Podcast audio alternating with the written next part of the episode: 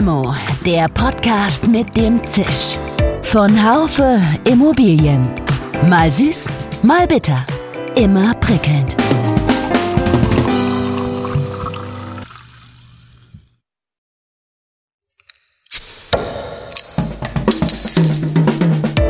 Limo, der Podcast mit dem Zisch.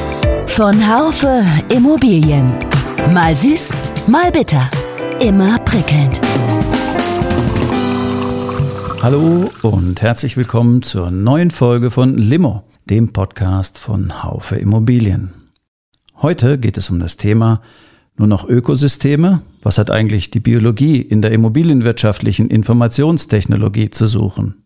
Was das im Unternehmensalltag konkret bedeutet, darüber möchte ich mit Jens Kramer von Promos Consult sprechen.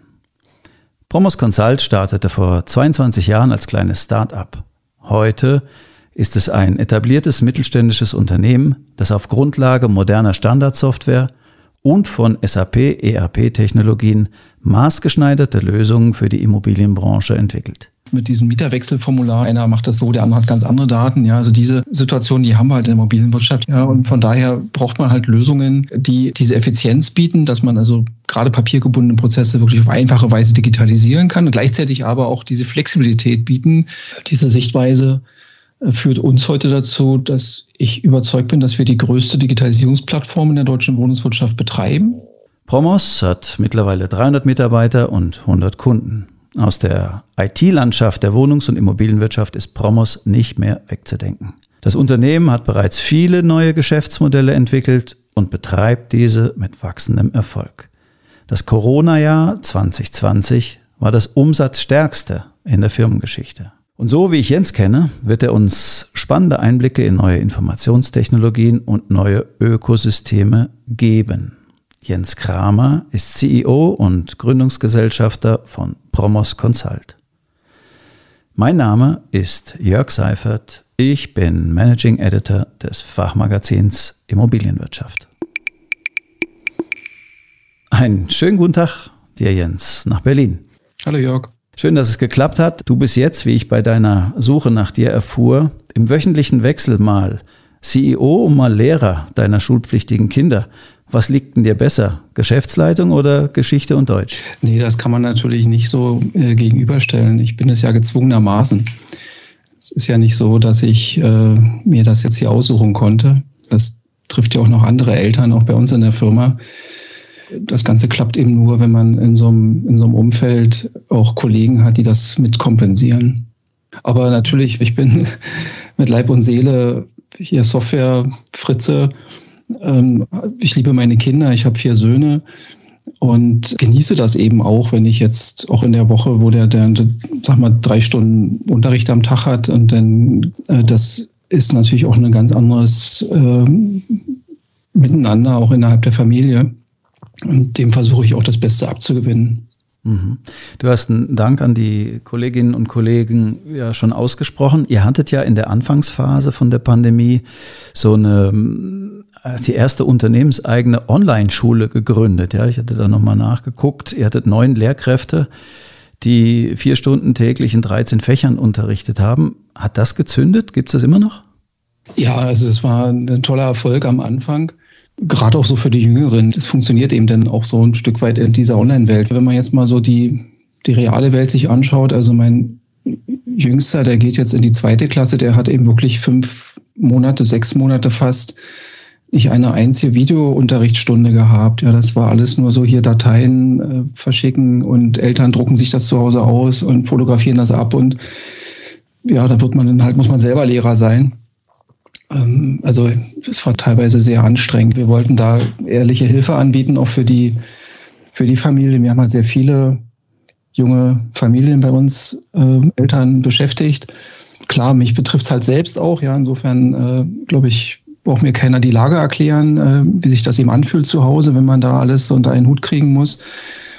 Und äh, ich hoffe sehr, dass es dem einen oder anderen auch wirklich äh, geholfen hat, in der Zeit, wo wir diese Online-Schule hatten, diese vier Stunden am Tag auch ein bisschen was zu machen. Okay, ihr habt es jetzt quasi in so eine unternehmenseigene Online-Schule on demand oder so umgewandelt. Genau. Ja, wunderbar. Finde ich, finde ich eine tolle Sache. Tolle Initiative für eure 300 Mitarbeiter. So viel seid ihr ja inzwischen. Ich würde jetzt mal gerne noch fragen, wenn du so an deine Gründungszeit vor über 20 Jahren zurückdenkst, äh, war es damals schwerer, Start-up zu sein im Gegensatz zu heute? Ich glaube, so Startup-Szene heute, da sind ja viel mehr Unternehmen, die sich halt mit Ideen auch neu gründen. Ähm, da sind wir gar nicht so vergleichbar, weil wir ja tatsächlich von, vom ersten Tag an mit, mit Umsatz unter Tracht gestartet sind, ja auch relativ groß mit 13 Mitarbeitern und auch über das, über die Vertragsabschlüsse, die wir damals geschlossen haben, auch für die ersten zwei Jahre über unsere Geschäftstätigkeit ausfinanziert waren. Ja. Und ich glaube, dass heute viele Unternehmen oder viele Startups äh, in dem Sinne, die fremdfinanzierend sind, auch nach anderen Geschäftsmodellen entstehen. Da hat jemand eine, eine gute Idee äh, und überzeugt Investoren, dass in diese Idee investiert wird. Und äh, ja, dann gibt es dann auch so ganz andere Begriffe, sowas ist mir persönlich völlig fremd. Ich kann das gar nicht so bewerten, so Earnout und, und, und solche Dinge, ja, dass man dann irgendwie dann immer wieder so Finanzierungsrunden hat und, und, und, und sozusagen mehr in die Idee investiert und noch gar kein Geld verdient. Äh, das war bei uns gar nicht denkbar. Das war nicht unser, unser Ansatz. Ja, wir haben halt vom ersten Tag an auch Geld verdient äh, und, und davon auch die Gelder bezahlt. Insofern klar, wir waren Startup, weil wir eben natürlich von einem Moment zum anderen existiert haben. Aber unterm Strich nach reiner Definition sind wir halt auch ein PropTech-Unternehmen. Klar, wir machen halt Technologie für Property Management, ja, logisch. Aber lange eben kein Startup mehr. Kooperiert ihr denn mit anderen äh, PropTech-Unternehmen? Redet ihr auch vom digitalen Ökosystem oder habt ihr eure eigene innere Start-up-Kultur? Ja, tatsächlich, wenn man jetzt eben so reinschaut in die Promise, du hast uns ja gut vorgestellt, dass wir als SAP-Systemhaus gestartet sind vor über 20 Jahren. Ähm, ja, auch erstmal das Geschäft sehr definiert. Ja, das sind halt Beratungsumsätze und landläufig auch eher bei größeren Unternehmen, ja, wo wir in unserer Spezialisierung uns gut behaupten konnten. Mittlerweile europaweit äh, Projekte verkaufen, große Projekte machen und fachlich sehr spezialisiert, aber auch sehr breit aufgestellt sind. Und insofern sind wir vielleicht auch eher das eher etwas andere PropTech-Unternehmen durch diese, durch diese breite Aufstellung. Ökosystem, darunter versteht man ja, glaube ich, auch, dass man eben um den Kern der eigenen Produkte eben noch auch viele andere Systeme benötigt, damit die eben marktfähig sind. Äh, das ist natürlich bei uns exakt das Gleiche, ob jetzt in dem Ökosystem, also ich habe beispielsweise äh, implementieren wir gerade für unsere Verbraucher-Apps, also Mieter, Eigentümer, Interessenten, also Privatkunden mit ähm, Wohnungsunternehmen zusammenarbeiten, eine Schnittstelle zu Shopify. Ja, auch weiß ich, wir aktuell laufen eben Aktivitäten auch mit der Arealbank Zahlungs, ähm, Zahlfunktion zu implementieren in unseren Verbraucher-Apps. Insofern äh, völlig klare Antwort auch von uns. Auch wir definieren, wir bezeichnen das auch als Ökosystem, diese, ja, diese arrondierenden äh, Systeme und Schnittstellen. Ihr seid ja dann auch, äh, weil ihr auch viel auf SAP, ERP-Technologien fußt, ähm, im SAP-Ökosystem selbst angesiedelt. Und ähm, wie ist das Gefühl? Also ihr müsst ja quasi jedes Update und jeden Release-Wechsel so, wie es vorgegeben wird, mitmachen. Ist das eine einfache Position? Behagt euch das? Macht ihr das gerne? Ja, natürlich. Also das ist immer wichtig, auch für das Geschäftsfeld der SAP-Beratung, dass man hier äh, auf der Höhe der Zeit ist. Ja, SAP ist ein sehr innovatives Unternehmen. Äh, die haben einen hohen Druck natürlich auch aus sich, also die SAP selbst eben, dass die Produkte immer modern sind. Da ist viel passiert in den letzten in den letzten Jahren insbesondere, was so Look in viel Oberfläche angeht, viel UI-Oberflächen, aber eben auch im Bauch der, der Anwendung, Technologien, Cloud-Fähigkeit mit der HANA-Datenbank etc. Ähm, und selbstverständlich ist das für uns extrem wichtig, da wirklich auch die Experten zu bleiben, die wir sind. Ja, also beschäftigen wir uns damit und jedes neue Projekt, der, der wird ja nicht kommen und sagen, ja, ist ja total okay, ich nehme jetzt mal die Software von vor fünf Jahren. Das, das macht ja keiner, ja. So, und äh, insofern, äh, das klingt so ein bisschen negativ, ja, wenn das sich so anhört, ja, du musst dann halt dauernd Releasewechsel machen. Auf der anderen Seite weiß man auch, man hat mit der SAP einen Partner, der ein Stück weit zwingt, modern zu bleiben. Ja, das ist ja irgendwie, hat ja auch was Positives. So, und wir sehen da eigentlich unsere Rolle darin, dass tatsächlich auch sagen wir, verständlich zu moderieren, das gut zu planen, es mit Mehrwerten zu verknüpfen, ja, dass das nicht so ein, ja, muss ich machen, klar, es ist ein Stück weit auch ein Druck dahinter, aber dass es sich halt natürlich auch in den Abläufen her schlank anfühlt, wenn man es dann eben durchführt und dass wir vor allem auch den Nutzen halt nach vorne stellen, wenn bestimmte Änderungen kommen, äh, dass wir die auch so implementieren, dass der Kunde bis zum Anwender hin das Gefühl hat, dass das hat jetzt auch einen Nutzen.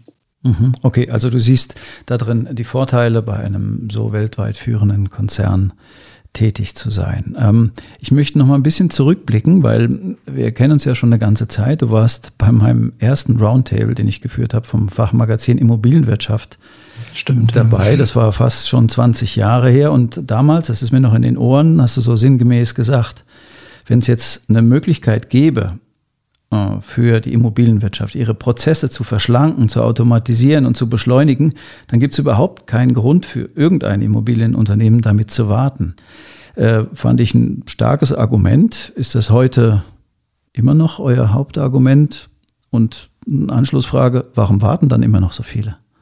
Also nach wie vor ähm, geht es äh, bei solchen Investitionen in eine neue IT natürlich um die Nutzen, den man davon hat, ja, also um, um Abläufe und um Verringern von Schnittstellen, um Automatisierungen, ja.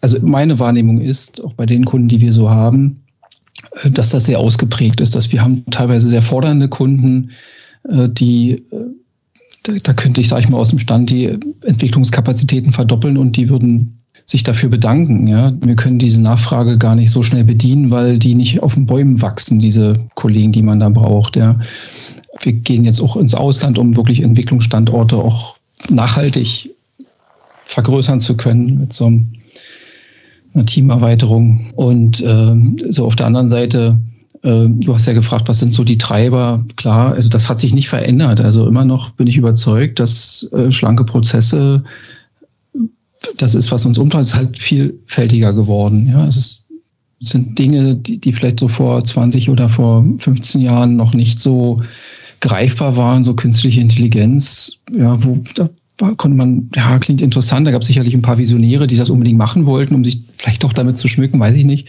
Aber heute kann man das mit konkreten Anwendungen verknüpfen. Wir haben ich sag mal so, auch in solchen Kunden-Apps auch das Problem, dass, dass wir viele Gelegenheitsbenutzer haben. Ja, so eine Mieter-App, der ist ja nicht täglich da drin, sondern eben genau dann, wenn er halt eine konkrete Frage hat, kommt vielleicht ein, zweimal im Halbjahr vor. Und wenn er da ganz viel drin ist und, und, und der blickt nicht gleich durch, ja, er, er braucht sozusagen am Anfang vielleicht so eine Hilfe. Da mal, wo, wo ist jetzt hier eigentlich das, wo wo finde ich das, wo ich hin muss? Ja, und dann ist auch wieder Ökosystem, haben wir dann hier Elasticsearch, da hat man dann, sag ich mal, so eine, so eine KI-Software, die wir da implementieren in die, in die Apps, damit wir genau diesen, diese Suchfunktion, diese Lernfähigkeit einer, einer solchen Suche halt in den Apps implementieren, damit dann auch nicht einfach nur nach irgendwelchen klassischen Algorithmen, sondern auch nach solchen KI-Logiken halt auch die richtige Tür gefunden wird, äh, wo halt die Frage beantwortet wird, die der Kunde hat. Mhm, okay. Also das heißt, ihr habt äh, mehr Anfragen, als ihr eigentlich äh, bewältigen könnt. Genau. Das ist ja gut zu hören. Ich, da muss ich nochmal in die Geschichte zurückgehen. Ähm, ihr habt ja immer einen netten kleinen Anwenderkongress, den OPAF. Und da habt ihr vor, ich glaube auch fast zehn Jahren, äh, eure Mieterplattform Easy Square dem Markt vorgestellt. Ähm, das war ja damals, wart ihr früh dabei. Konntet ihr da als First Mover in diesem Bereich jetzt bereits signifikante Marktanteile erringen? Ja, also wir, grundsätzlich sind wir sehr zufrieden, auch wie sich das entwickelt hat. Also ich bin ja selbst auch der gewesen, der das so mitgetrieben hat. Wir haben damals ein Unternehmen dazu gekauft. Immologis hießen die und auf den, auf den Produkten äh, haben wir dann auch mit vorhandenen Produkten denn drei, vier Jahre später eben diese Marke EasySquare aufgebaut, einfach weil wir damit auch international wachsen wollen. Es ist halt eine Cloud-Plattform, mittlerweile auch von der Philosophie als Low-Code-Plattform, also eine Plattform. Ich hatte ja eingangs zum Beispiel genannt mit diesen Mieterwechselformularen. Einer macht das so, der andere hat ganz andere Daten. Ja, also diese Situation, die haben wir halt in der mobilen Wirtschaft, diese Vielfalt. Ich wünsche mir das nicht. Könnt mir auch denken, Mensch, werdet euch doch einig, macht das doch alle gleich, aber es ist halt nicht so. Ja, und von daher braucht man halt Lösungen, die diese Effizienz bieten, dass man also gerade papiergebundene Prozesse wirklich auf einfache Weise digitalisieren kann und gleichzeitig aber auch diese Flexibilität bieten, äh, dass man im im Ist abbilden kann. Ja, nicht jeder ist ein großes Unternehmen, von denen wir viele halt auch betreuen, äh, die von Hause aus das halt gewohnt sind und auch viel Wert darauf legen, dass äh, entsprechend ihrer Geschäftsausrichtung auch die Systeme so speziell implementiert werden. Für viele andere Unternehmen, äh, die sind dann halt bereit, ja, ich lade mir jetzt mal die App runter und miete die halt. Ja, das ist eine ganz andere Herangehensweise. Wir sagen dazu Ready-to-Run-Apps, die wir halt auch im Portfolio haben und auf der anderen Seite halt diese White-Label-Apps, die man halt customizen kann, die man branden kann und die man einrichten kann und mit Diensten versehen kann und weiterentwickeln kann. Ja, und diese, diese Sichtweise äh, führt uns heute dazu, dass ich überzeugt bin, dass wir die größte Digitalisierungsplattform in der deutschen Wohnungswirtschaft betreiben. Ja, also wir haben täglich knapp 80.000 Vorgänge auf der Plattform. Also ich könnte jetzt so ein paar Highlights zählen, was ich am Kunden, die äh, haben, also das ist ja manchmal ist, ändert sich halt auch so viel. Ja, also bestimmte Geschäftsvorfälle, die waren halt vor ein paar Jahren halt noch ganz anders. Wenn ich mir nur die Vermietung angucke, ja, haben wir halt auch Kunden, da bewerben sich pro angebotenen Objekt, die haben 100% Vermietungsquote. 1000, 1500 Leute, ja. Und das ist dann ein Ansturm, wo wir dann, ich habe jetzt mal reingeguckt, hier hatten wir in einer Woche 21.000 Bewerber bei einem Kunden, ja. So, das sind einfach äh, Dimensionen, äh, wo natürlich ein kleiner Effizienzvorteil, und der ist gar nicht so klein durch eine digitalisierte Lösung, die sich auf den Prozess stürzt. Also die nicht bloß als Anzeigenplattform daherkommt, sage ich mal, so eine App, wo ich eine Anzeige, sondern die tatsächlich den Prozess unterstützt. Also wirklich eine große, große Hilfe ist, äh, sowas eben effizient abzubilden. Ja. Da ist der, der Nutzen dann offensichtlich, denn ich frage mich immer, wenn man jetzt so eine Meta-App lanciert, auch äh, sagen wir mal von einem Wohnungsunternehmen aus, wenn und sich dann sagt, oh ja, bei mir haben, was weiß ich, 93 äh, Prozent der Mieter die App runtergeladen, die wird aber nicht angewendet. Ja. Dient sowas dann dann nur dem Ansehen der jeweiligen Unternehmenschefs oder wann wann tritt denn da Nutzen ein oder wie schafft und beschleunigt man diesen, sodass die auch wirklich ins tägliche Doing kommen, dass sie nicht irgendwo auf dem Handy vergammeln. Ja, also erstmal ist es festzustellen, das kann man sich relativ leicht ausrechnen, dass tatsächlich die eine relativ niedrigschwellige ähm, Break-Even-Situation hier ist. Also unsere Kalkulationen haben wir nachgerechnet, allein durch Zustellprozesse von, von Dokumenten, die wir halt digitalisieren, in so einer App halt nicht mehr per Papier haben, äh, führt dazu, dass allein zehn Prozent äh, eines Unternehmens, sag ich mal, einer Größenordnung vielleicht von 3.000, 4.000 Mietern, ähm, sich die Anschaffung einer, solcher, einer solchen Mieter-App schon rechnet. Ja, das ist, das ist interessant. Das kann man aber nachrechnen, ja, wenn man sich das eben anschaut, was kostet so eine 12 Cent pro Seite, 10 Seiten Betriebskostenabrechnung, kann sich jeder ausrechnen, komme ich dann halt bis ich bei 25.000 Euro raus, bei einer 20.000 Einheiten Bundesbaugesellschaft, Pi mal Daumen, glaube ich.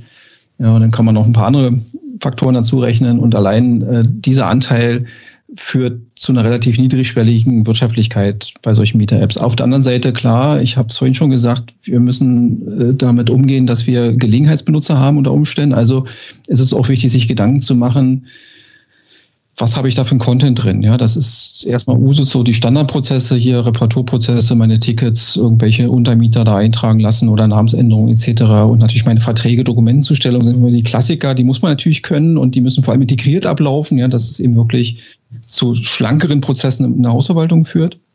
Auf der anderen Seite äh, habe ich damit die App noch lange nicht interessant gemacht. Ja, also ich habe vorhin gesagt, also ein, es sind halt dann sehr viele Dinge, die man machen muss. Ich habe von der Übersetzungsfunktion gesprochen, dass wir also auch die Zielgruppen der Mieter erreichen, die schlecht Deutsch können. Die ist es dann, für die ist es dann wiederum einfacher, tatsächlich so eine App zu benutzen, als irgendwo ins Büro zu gehen, in irgendeinem, zu irgendeiner Öffnungszeit.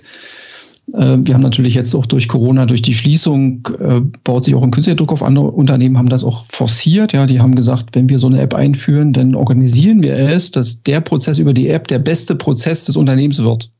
Fand ich total klug. Das ist wichtig, ja, dass man als Unternehmen das ernst meint. Also nicht, wie du es gerade gestellt hast, sich damit schmücken möchte, sondern wirklich immer an die Prozesse denkt, an, an die eigenen Mitarbeiter denkt und das versucht so zu organisieren, dass es eben wirklich der beste Prozess wird, weil das merken die Kunden relativ schnell und dann machen die das auch freiwillig. Ähm, ist natürlich trotzdem auch wichtig, dass man entsprechend Marketing, Werbung macht, äh, dass man aktiv bleibt. Also das reicht nicht aus, einfach nur die geilste App aller Zeiten zu haben. Die, das ist auch wichtig, die muss toll sein, die muss schick aussehen und so. Ich muss es natürlich auch bekannt machen. Ja, jeder hier, ihr seid ja auch, habt ja auch Printmedien, wisst auch, wie das ist, Marketing, ja, was man da für Quoten hat. Ja, ich muss dann zehn Briefe verschicken, einer wird geöffnet und so weiter. also da, da brauche ich halt auch gute Strategien äh, im Hause. Da muss man wissen, wie der eigene Markt funktioniert. Da können wir auch nicht so von, von der Seitenlinie schlaumeiern. Das ist halt unterschiedlich, ob ich Streubesitz äh, im ganzen Bundesgebiet habe oder in einer Stadt der größte Anbieter bin. Da gibt es Unterschiede, wie ich das eben machen kann. Und was wir eben auch erlebt haben durch Corona, dann bin ich auch gleich fertig dazu, ist, dass wir eben auch Content, wir haben eine Nachbarschaftslösung eingebaut, ja, das fand ich ganz irre, ja, so, so ein eBay Kleinanzeigen als Funktionalität in der, in der App drin. Oder wir haben äh, jüngst auch, deswegen war ich Shopify, dass wir so einen Marktplatz drin haben, Vorteilsangebote für Mieter. Ja, und das führt tatsächlich dazu, wenn ich mir die Zahlen angucke, auch bei dem Kunden, ja, der hat schon über 20 Prozent der Mieter drauf und tatsächlich die Hälfte von denen gehen einmal im Monat in die App.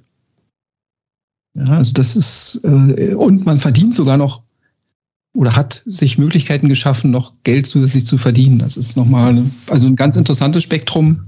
Weil viele unserer Kunden sind ja auch so Local Accounts, also wirklich bekannt in ihrer Stadt als der Vermieter. Ja, und äh, da spielen natürlich solche Aspekte durchaus auch nochmal so eine so Seiteneffekte, äh, Durchdringungsquote fördernd, äh, auch für die App, die spielen also gut rein. Ich habe mal gehört, eine Geschichte von einer flächendeckenden Einführung einer Mieter-App, die ist erst dann gelungen, ähm, als mal eine Katze weggelaufen war und äh, das ganze Quartier danach gesucht hat. Das ist eine schöne Geschichte. ja, ich äh, möchte noch mal eine andere Sache fragen. Du bist ja der CEO und äh, Mitgründer. Du bist aber in eurer Geschäftsführung nicht alleine. Es gibt ja noch weitere sechs Personen allein auf dem C-Level. Wie findet ihr denn zu Neuerungen und wie, wie seid ihr aufgestellt, um strategische Korrekturen oder gar Neuaufstellungen dann anzugehen? Wie einigt ihr euch? Wir sind ja partnerschaftlich aufgestellt. Ist vielleicht nicht so außen so bekannt, ja, dass wir uns, wir gehören uns ja selbst und es gibt so ein, eine Gruppe von, ich glaube, das sind neun Personen, die auch selbst im Gesellschafter sind bei der, bei der Promos. Und äh, ich, der das Unternehmen gegründet hat, äh, habe natürlich jetzt auch die ganzen Entwicklungen äh, auch auch natürlich hautnah miterleben erlebt und, und natürlich gibt es auch Diskussionen, was ist jetzt die geeignete Strategie, wollen wir weiter wachsen, bleiben wir 20 Leute groß und machen nur die Dinge, die uns Spaß machen. Also kann man ja verschiedene Meinungen zu haben, ja, wenn, so eine Firma so gegründet wird. Und was sich am Ende immer durchgesetzt hat in so einem, in so einem Diskurs, war tatsächlich, wir wollen Strukturen schaffen, wachstumsfähig sein, uns auch der Zeit stellen. Und wie machen wir das? War jetzt deine Frage. Also das hängt natürlich, glaube ich, auch ganz Stück damit zusammen, dass ich selbst es nicht so, also du hast eingangs dein Eingangswort, es war ganz schwierig, den Jens Kramer zu erreichen. Das tut mir echt leid, weil ich glaube, dass es sehr verbreitet ist in Deutschland, sich dadurch wichtig zu fühlen, wenn man schlecht erreichbar ist. Das ist absolut nicht meine Philosophie. Okay. Ich, ich mag das gar nicht, ja, das Gefühl zu haben, ja, irgendwas geht nicht, wenn ich nicht da bin, finde ich ganz schrecklich. Ja, also muss man halt Mut haben und auch neuen Kollegen, jungen Kollegen Verantwortung übertragen können. Das ist eine kulturelle Einstellung, die die Promos halt zu dem werden lassen, der wir sind. Diese Anerkenntnis, ja, wir sind verschiedene Charaktere, wir sind nicht alle gleich. Wir müssen jetzt nicht alle zusammen auf den Brocken wandern gehen oder ins Kino gehen, um wirklich ein gutes Klima miteinander zu haben. Und insofern ist diese Vielfalt, ist meine wirklich persönliche Überzeugung auch der ausschlaggebende Moment für diese Erfolgsgeschichte. Du hast auch gesagt, Corona, ja, das war das erfolgreich? Das klingt ja so, wegen Corona waren wir erfolgreich, ist natürlich Quatsch. Ja, das war einfach, das letzte Jahr war das Corona-Jahr und wir sind halt jedes Jahr, jedes letzte Jahr war das erfolgreichste Jahr von davor. also, das ist eben so, äh, da sind wir natürlich stolz drauf, ja, dass wir mhm. da eine sehr klare Linie haben und äh, wir lassen uns auch beraten. Also wir schicken unsere Führungskräfte in sehr hochwertige Weiterbildungen. Äh, wir ich, haben externe Coaches, also auch ich, ja, habe dann alle 14 Tage habe ich einen Coach, mit dem ich mich auch auseinandersetzen kann über meine beruflichen Fragen, Probleme, kann mich reflektieren. Ja, und ich glaube, dass, dass diese, ja, dass ich habe das Gefühl, wir sind auf dem richtigen Weg und das wird auch noch, das kann auch noch, noch zehn Jahre oder 20 Jahre so weitergehen, auch wenn ich gar nicht mehr hier so aktiv mitarbeite wie heute. Das finde ich toll. Was ist denn bei Promos in der Pipeline an technischen Neuerungen sagen wir, im Bereich Immobilienmanagement? Ja, ich kann das, das ist ich, gar nicht so in einem Satz beantworten, weil es eben der Unterschied zu 20 Jahren, das ist halt sehr breit. Also früher hätte ich gesagt, ja, hier Prozesse und weiß Automatisierung. Heute würde ich sagen, ja, da haben wir KI, wir haben Nebenkosten, wir haben so viele Veränderungen, jetzt auch marktseitig, ja, Reparaturen, die Unternehmen bauen wieder. Also meine Empfehlung, einfach kurz ins Programm gucken von unserem Anwendungskongress, der findet ja im Juni statt. Das wollte ich auch noch fragen. Kommt der? Macht ihr das hybrid oder, oder, oder nicht physisch oder physisch? Wie, wie ist das geplant? Wir wollten flexibel bleiben. Wir haben ihn als, als Online-Kongress, wie so eine tolle Fernsehshow wird er geplant. Die Referenten werden sicherlich vor Ort sein, das ist live. Aber äh, so wie sich die Zahlen jetzt am 15., 16. Juni, jetzt wie sich die Zahlen gerade anfühlen, äh, glaube ich nicht, dass wir hier äh, Publikum haben werden in Berlin. Ja, und insofern wird, wird der als Online, muss man natürlich viel umdenken, ja, in dieser Online-Welt, viel kurzlebiger, viel mehr Spannung einbauen. Da konzipieren wir aber schon ein halbes Jahr dran rum. Und aber gerne ins Programm gucken und dann, da steht das auch drin, ja, vom Nebenkosten sprechende Cockpits, ja, den ich irgendwas an den Kopf schmeißen kann, kriege ich Antworten mit KI dahinter. Der Content in der Mieter-App, Baumanagement, großes Thema, ja. Also das ist halt wirklich man kann gar nicht ein Thema so rauspicken als das. So treiben Digitalisierung äh, kommt jetzt quasi in die Praxis. Ja, und, und je konsequenter man das eben macht, äh, glaube ich, desto mehr positive Erlebnisse hat man damit auch. Das war Limo, der Podcast von Haufe Immobilien mit Jens Kramer von Promos Consult. Wir haben über viele Sachen gesprochen, das äh, digitale Ökosystem, wie man eine App richtig verbreitet und auch wie man in einer großen Geschäftsführung zu Neuerungen kommt. Vielen Dank auch an unsere treuen Zuhörerinnen und Zuhörer. Limo gibt es immer wieder montags mit einer neuen Folge ab 8 Uhr auf den üblichen Podcast-Kanälen. Alle Folgen und weitere Informationen finden Sie unter www.podcast.haufe.de. Und damit verabschiede ich mich vom Limo-Mikrofon. Tschüss und bis zum nächsten Mal. Ihr Jörg Seifert. Schön, dass Sie dabei waren. Bis zur nächsten Folge von Limo, dem Podcast mit dem Zisch von Haufe Immobilien. Um keine Folge zu verpassen, abonnieren Sie doch einfach den Podcast in Ihrer Podcast-App. Schön, dass Sie dabei waren. Bis zur nächsten Folge von Limo, dem Podcast mit dem Zisch von Haufe Immobilien. Um keine Folge zu verpassen, abonnieren Sie doch einfach den Podcast in Ihrer Podcast-App.